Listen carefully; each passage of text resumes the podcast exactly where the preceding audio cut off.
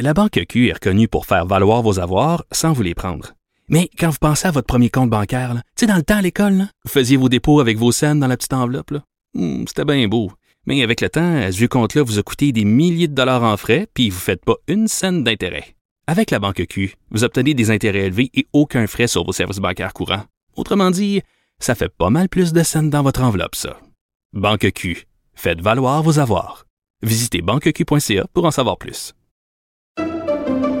Pendant que votre attention est centrée sur cette voix qui vous parle ici, ou encore là, tout près ici, très loin là-bas, ou même très, très loin. Celle de Desjardins Entreprises est centrée sur plus de 400 000 entreprises partout autour de vous. Depuis plus de 120 ans, nos équipes dédiées accompagnent les entrepreneurs d'ici à chaque étape pour qu'ils puissent rester centrés sur ce qui compte, la croissance de leur entreprise.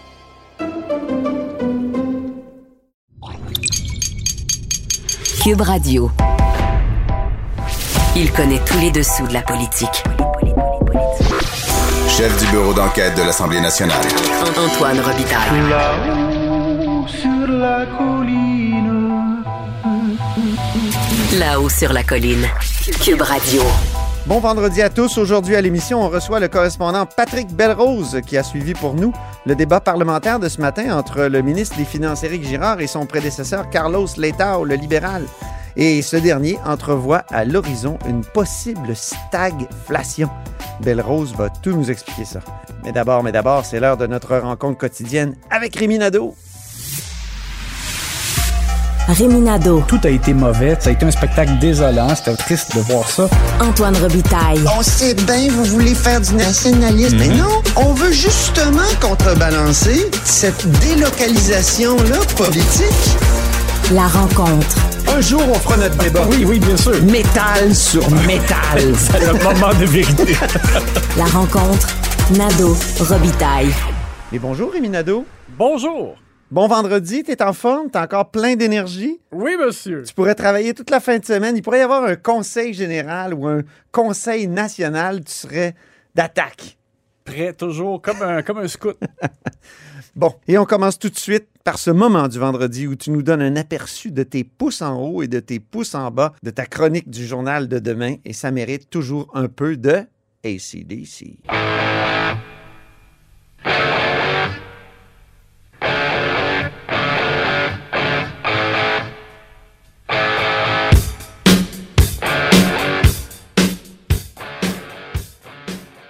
Alors Rémi, on commence par le négatif, les pouces en bas. Qui envoies-tu sur l'autoroute de l'enfer cette semaine? Ben, il y a beaucoup de candidats possibles euh, et on verra qui sont retenus. Dans le fond, c'est un peu comme les nominations Oui. et on verra qui est retenu euh, demain euh, dans le, le journal. Mais des mauvais moments, il y en a eu plusieurs cette semaine.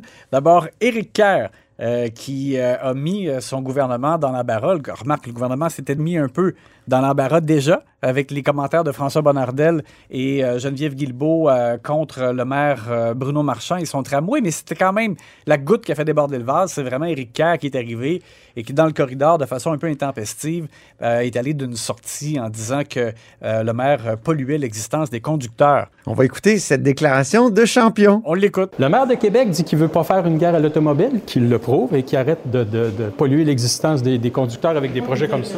Et il a tourné les talons puis il est parti assez vite. Et c'était drôle de voir la tête euh, du journaliste euh, Charles Le Charles Le Cavalier. Cavalier, tout juste à côté, qui avait les yeux euh, qui se sont soudainement agrandis. Là. Puis on pouvait comme lire dans son front. Oh, il y a de la nouvelle. Oui, c'est ça. Quelle déclaration, je vais pouvoir écrire un texte. Et, euh, euh, donc, euh, écoute, c'est parce qu'évidemment, il y avait une nette exagération. C'est une attaque vraiment en règle à, l'endroit du maire. Éric Kerr, alors que c'était la réunion du Conseil des ministres, a par la suite envoyé un message sur les réseaux sociaux pour dire qu'il se rétractait, qu'il avait été trop loin, sans s'excuser de façon formelle. Mais c'était vraiment, vraiment une mauvaise sortie. Et imagine encore plus dans le contexte où Geneviève Guilbeault, elle, euh, depuis euh, le, le- le- le temps des fêtes et puis de- après le départ de Régis Labombe, elle disait ça va être plus facile maintenant Une nouvelle ère. d'avoir des discussions dans l'harmonie avec euh, le maire de Lévis, le nouveau maire de Québec, puis moi, c'est le triangle harmonieux. Bon, là, là, évidemment, c'est sûr que quand tu envoies un coup de batte de, de baseball à un des membres, ça va être plus dur après ça de, de tirer des convives à la table. Alors, Ça, c'était vraiment un mauvais coup. Euh, Simon Jolin Barrette euh, de la CAQ aussi, étrange euh, sa réaction outrée, démesurée lorsque Marc Tanguay a fait l'image d'Obélix et Idéfix. Ben oui, franchement. En comparant donc Hydro-Québec et Jonathan Julien, là, aux deux personnages de bande dessinée. Puis le monsieur Jolin Barrette était presque blême de colère pour dire que le collègue avait traité Jonathan Julien de chien. Ouais. C'était vraiment bizarre. Sonia Lebel, euh, c'est rare. Euh, C'est rare que tu lui donnes un pouce en bas? ben là, en tout cas, une mauvaise note parce que euh, dans sa sortie. Est-ce que c'est un pouce en bas formel, Rémi? Eh ben, comme je te dis, elle, elle est dans le lot de ceux qui pourraient se mériter un pouce en bas. Alors, Elle est dans le couloir. Alors, dans une sortie contre Ottawa, elle s'est offusquée que la loi fédérale sur les langues officielles euh, puisse euh, permettre aux entreprises à charte euh, ici de choisir d'être assujetties à la loi la moins contraignante, donc la loi fédérale. Mais Jolin Barrette, lui, lors de l'étude article par article, ils ont euh, fait passer le règlement justement qui stipule que les entreprises à charte fédérale sont assujetties à la loi 101. Et lui, il a été formel, il a vraiment contredit Mme Lebel parce qu'il a dit c'est la loi 101 qui s'appliquera pour ces entreprises au Québec, il n'y a pas de doute. Donc, je pense que euh, Mme Lebel était peut-être pas, euh, disons... Au fait du dossier? Ouais, ben, en tout cas, pas tout à fait juste sur cet Mais élément. ces deux-là, sur le plan du droit, euh, ils s'entendent pas tout le temps. Non, en effet. Euh, Et bon, sur les- les- la disposition de dérogation ou, comme l'appelle euh, Simon Jolin Barrette, la disposition de souveraineté parlementaire. oh, Ils semblent pas toujours parfaitement sur la même... euh, longueur. Page. Ouais. Euh, pour les points positifs, euh, Oh! chez les libéraux, euh, j'ai trouvé que et Dominique Andelade et André Fortin et Marois Risky ont eu de bons moments cette semaine. euh, principalement donc dans les euh, critiques euh, à l'égard de la sortie justement dont on parlait du gouvernement Legault contre Bruno Marchand. Et euh, dans le cas de Marois Risky, ça a été comme encore plus, on dirait, flagrant. Elle était absente au cours des dernières semaines. Là, elle était de retour. Elle a été, euh, j'ai trouvé, comme juste euh, dans un bon équilibre d'humour et de... d'attaque incisive, là, je dirais, euh, de critique là, à l'égard de, de Geneviève Guilbeault. On va écouter d'ailleurs euh, ce qu'elle a dit euh, en chambre euh, jeudi qui nous a fait bien sourire. Mais ça, ça s'appelle faire sa job de vice-première ministre et aussi porte-parole de la capitale nationale et défendre le plus grand projet fort de la capitale nationale. Un projet de 4 milliards de dollars sont en train de saboter pour 500 mètres pour les gens de Saint-Agapi. Ouhou! Attention, c'est loin de Titi, Saint-Agapi. Mais, ceci étant dit, hier, le, le maire de Québec a dit « Moi, j'en pas mon âme au diable. » Moi, je veux savoir, dans cette histoire, d'après vous, c'est qui Monsieur le ministre des Transports. Alors, savoureuse, efficace, et ça va aider euh, l'opposition officielle, ça va aider le parti de Dominique Anglade, le fait que, de- Oui. que, que Marois Risky Son retour, hein? Oui, exactement. Parce qu'elle elle occupait beaucoup d'espace et ça. Tu sais, il faut dire que pour les libéraux, ça a été euh, au mauvais moment parce qu'ils ont perdu Marie Montpetit, ben, ils l'ont éjectée. Et elle était, elle était bonne, Marie Montpetit, en chambre. Ben et, oui. et Marois était à la fois bonne et occupait beaucoup d'espace. Donc, ils ont, ils ont comme perdu les deux momentanément en même temps. Et là, ben, Marois Risky est de retour. Euh, sinon, un point positif, c'est Éric Girard. Je trouve que le budget, quand on le regarde avec le recul, euh, un peu sous tous ses angles, il y a le fait qu'on redonne de l'argent euh, à, à presque tout le monde. Là, là on, peut, on peut toujours discuter le fait qu'il aurait pu peut-être un peu plus cibler euh, des gens ou des familles qui sont un peu moins bien nantis. Mais quand même, dans l'ensemble, on redonne de l'argent qui va aider pour faire face à l'inflation. Et en même temps, on ne peut pas reprocher Éric Girard d'avoir garoché euh, aveuglément euh, partout parce que euh, il n'y a, pas- a pas plein de mesures comme on voit des fois à l'approche d'une élection. C'est-à-dire qu'il n'y a pas plein, plein de bonbons. Et en même temps, il a gardé des coussins de façon prudente en raison de la, possible aggravation de la guerre euh, et aussi un coussin de 1,7 milliard pour éventuelle vague de COVID supplémentaire. Donc, quand même, je trouve que c'est un, bon budget dans l'ensemble. Éric Girard, c'est ce qu'il a fait depuis le début, dans le fond. Toujours une espèce d'équilibre. Et euh, on ne peut pas lui reprocher d'avoir été euh, quand même trop dépensier malgré tout. Dernier sujet, Rémi, François Legault à la COVID.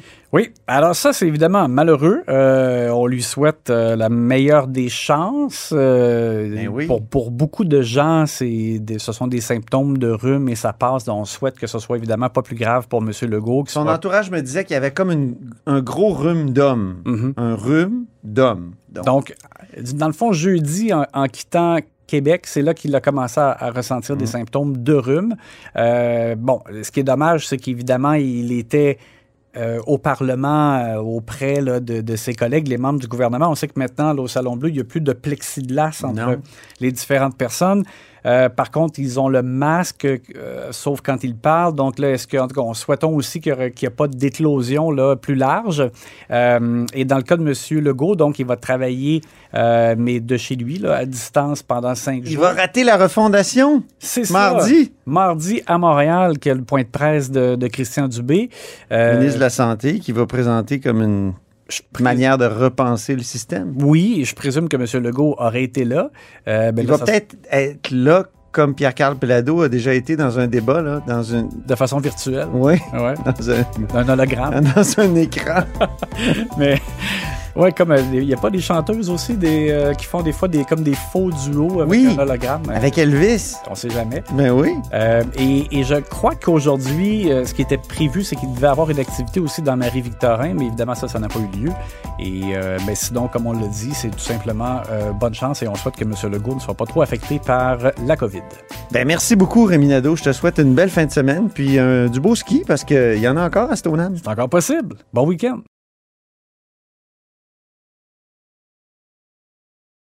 La Banque Q est reconnue pour faire valoir vos avoirs sans vous les prendre. Mais quand vous pensez à votre premier compte bancaire, tu sais, dans le temps à l'école, vous faisiez vos dépôts avec vos scènes dans la petite enveloppe. Hmm, C'était bien beau. Mais avec le temps, à ce compte-là vous a coûté des milliers de dollars en frais, puis vous ne faites pas une scène d'intérêt. Avec la Banque Q, vous obtenez des intérêts élevés et aucun frais sur vos services bancaires courants. Autrement dit, ça fait pas mal plus de scènes dans votre enveloppe, ça.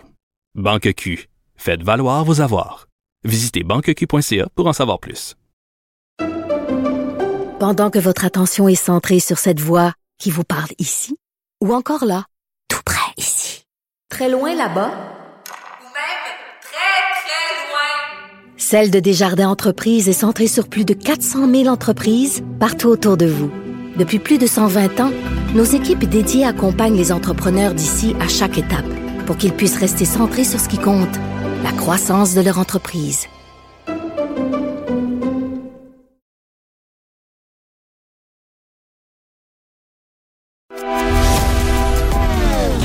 Philosophe, poète dans l'âme, la politique pour lui est comme un grand roman d'amour. Vous écoutez Antoine Robitaille, là-haut sur la colline. Tous les vendredis, un de nos vadrouilleurs du bureau politique nous propose un retour sur la semaine à partir des dossiers qui l'ont occupé. Aujourd'hui, c'est au tour de... Donnez-moi des roses, mademoiselle, car j'ai rendez-vous.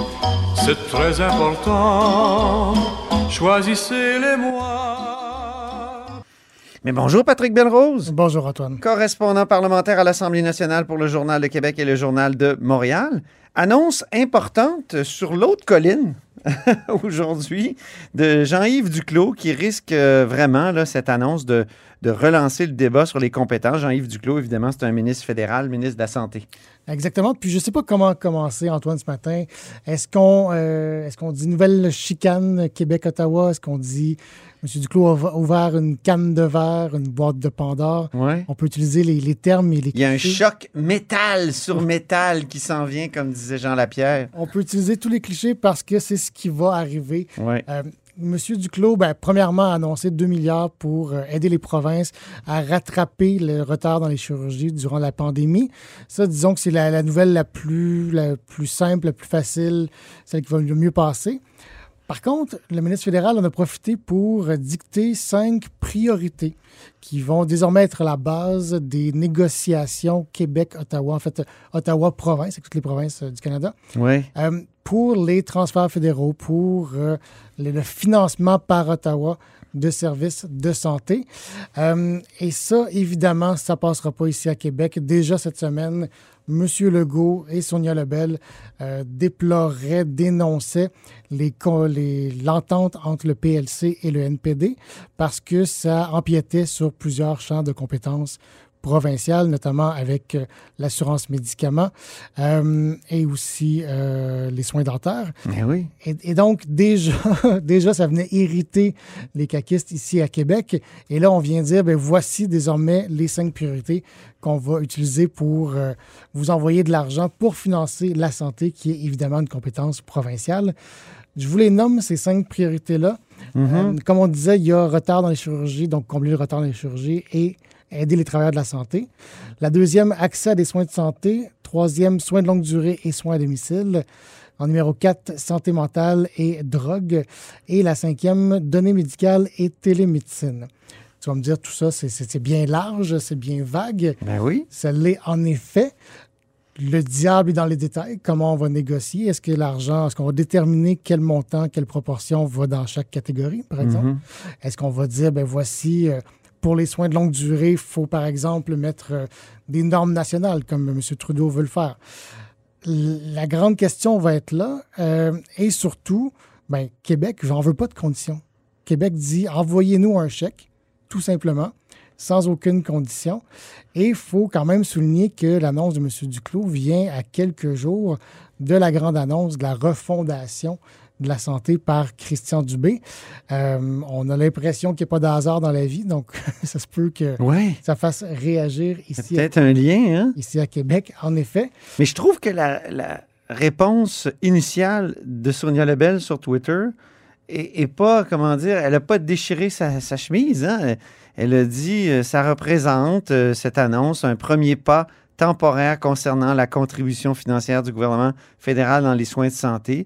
Notre demande demeure une augmentation récurrente et sans condition des transferts euh, canadiens en santé. Donc, le mot sans condition est là. Exactement. J'ai l'impression qu'elle se garde une marge de manœuvre en disant Oui. de façon temporaire, c'est correct, mais on veut sans condition.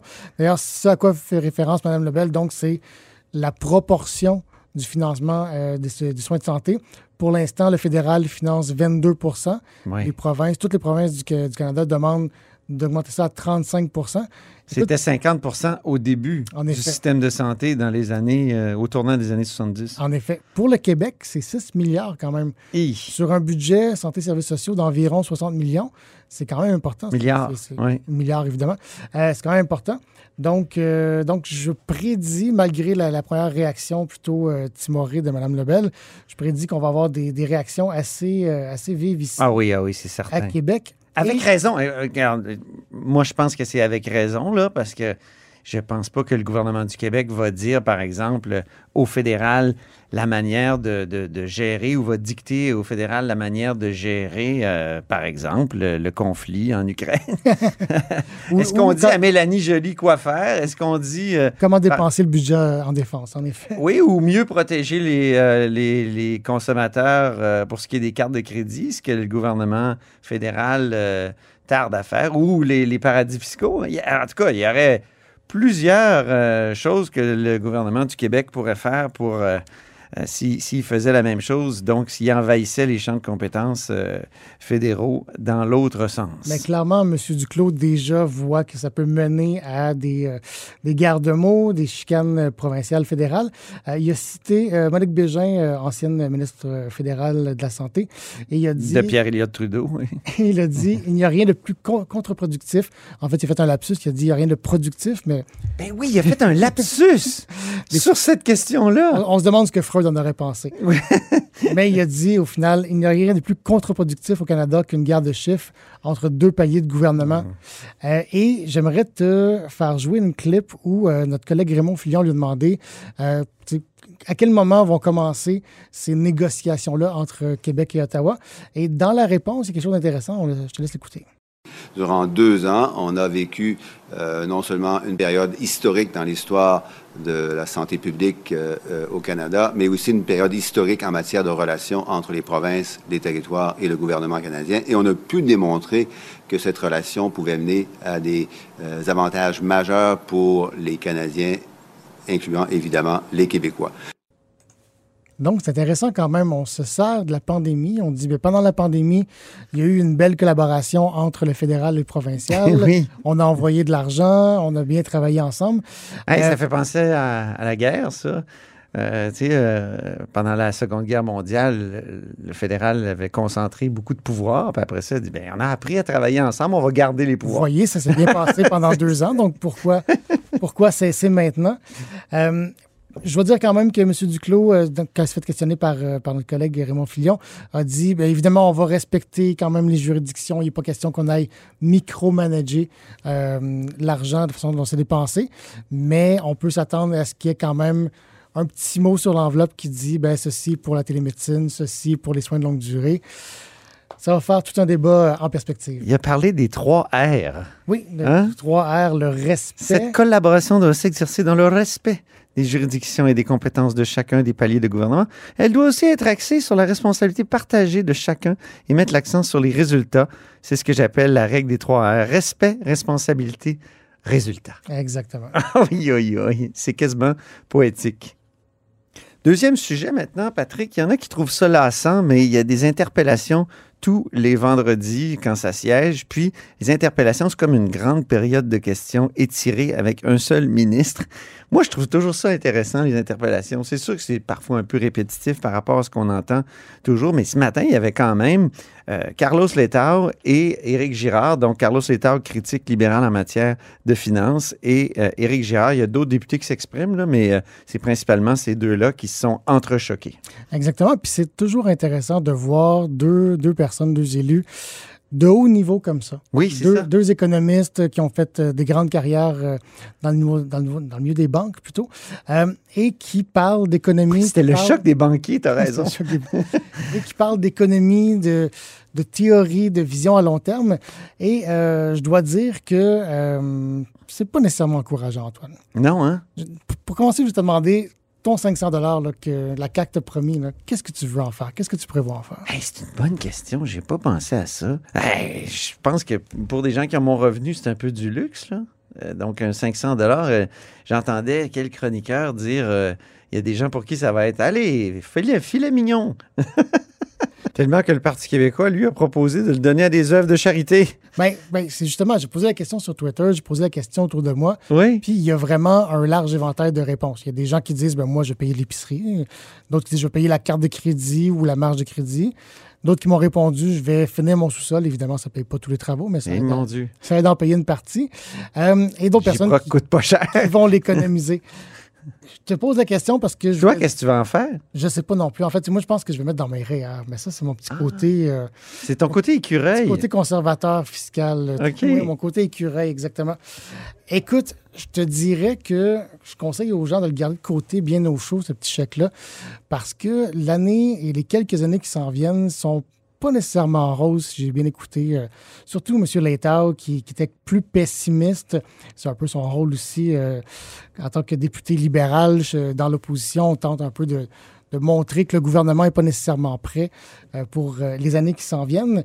Euh, mais on entre dans une période d'incertitude économique. Ça, c'est le moins qu'on peut se dire, c'est sûr et certain, avec l'inflation liée à la pandémie qu'on vit présentement, avec aussi la guerre en Ukraine qui crée un choc sur le pétrole. Rien de nouveau là-dedans, mais quand on se projette un petit peu, ben, Éric Girard dit, écoutez, en général, on, sur une courbe normale pour un prévisionniste, on a un 10% de chance de récession. On se dit peut-être là, 10% Il dit présentement, on est à 25% C'est quand Oui, même une parce chance. que M. Létard, c'est un prévisionniste. C'était son Exact. métier Mais, de prévoir. mais là, c'était Éric Girard qui s'exprimait. Oh, pardon. Il disait en, en pré- en prévision du budget, on aurait fait nos chiffres, on a regardé, et c'est une chance sur quatre environ d'une récession. Une chance sur quatre, c'est pas énorme, mais c'est quand même pas. euh, Oui. quand même pas. euh, Ton petit côté conservateur fiscal euh, prudent doit être euh, c'est pas encourageant. ébranlé.